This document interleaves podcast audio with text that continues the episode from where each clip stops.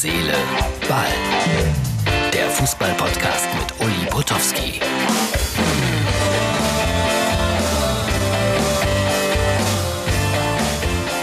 Hallo Freunde von Herz, Seele, Ball. Ich bin am Flughafen in München. Maskenpflicht hier natürlich. Ich bin in der Lufthansa Lounge, die so leer ist, wie ich sie noch nie erlebt habe. Und äh, ja, wir haben einen denkwürdigen Zweitligaspieltag gehabt. Der HSV hat sich dermaßen blamiert. 1 zu 5 gegen den SV Sandhausen. Ich habe da jetzt ein paar interessante Vorschläge zu machen.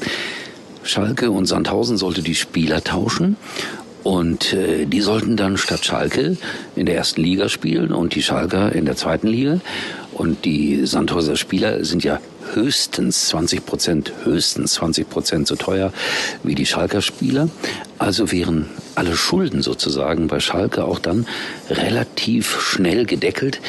Ist das nicht eine Idee, da ich ja sowieso vorhabe, da Vorstandsvorsitzender zu werden, wenn Herr Tönnies denn nun gehen sollte?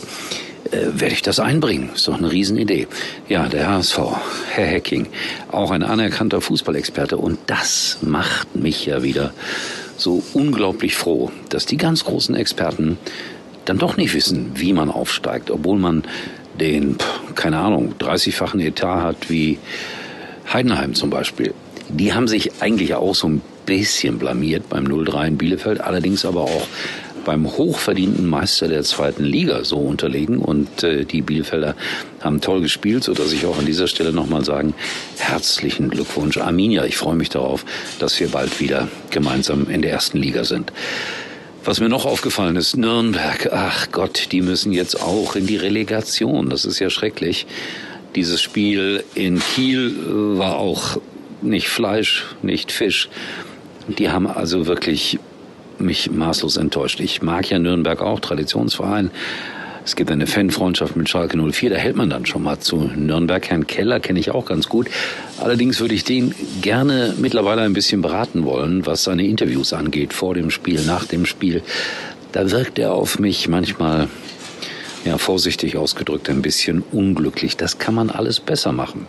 Also es gilt, im Fußball kann man vieles besser machen, aber auch in der Rhetorik kann man vieles besser machen. Deshalb, da wäre ich schon ganz gerne mal beratend unterwegs. Ich habe das Spitzenspiel in Hannover begleitet. Hannover 96 gegen den VfL Bochum. Entstand 2 zu 0 für Hannover. Ich sage euch, das ist eine ganz komische Situation, wenn man da in der Konferenz sitzt und völlig bedeutungslos ist. Völlig bedeutungslos. Natürlich guckt man dann die ganze Zeit zu, was äh, passiert in Stuttgart? Die haben Mario Gomez verabschiedet. Was passiert beim HSV? Was passiert ist, habe ich ja schon erzählt. Nur beim eigenen Spiel ist man dann eigentlich äh, ja so mit mit einem Ohr. Man hört dem Reporter zu, der über 90 Minuten das Spiel kommentiert. Das ist Sven Heiß und wenn dann ein Tor fällt, dann ruft man ja fast so ein bisschen beleidigend für die anderen Tor in Hannover weil der will ja eigentlich keiner wissen. Und dann macht man das bei Sky auch so, dass dann in der letzten Viertelstunde gesagt wird, so, jetzt nicht mehr melden, jetzt konzentrieren wir uns auf die Spiele, bei denen noch etwas passieren kann. Das ist ja die Ausgabe vom Montag jetzt hier von Herz, Seele, Ball. Und ich empfehle euch dann ganz besonders diesmal die Ausgabe vom Mittwoch, weil ich mit Thomas Wagner, dem RTL-Moderator, reden werde der montagsabends immer 100% Bundesliga macht zum Beispiel. Und der ist ein riesen HSV-Fan. Das kann nur ein interessantes Gespräch werden. Und da ich ja auch ein beleidigter Schalter bin, könnte das eine beleidigende Ausgabe von Herz, Seele, Ball werden. Nein, das wird es nicht, weil das ist ja einer meiner Kernsätze. Bei mir wird niemand beleidigt. Vielleicht äh, lästern wir mal ein bisschen oder wir nehmen jemanden auf die Schippe, aber wir beleidigen nicht. So, das war's für heute.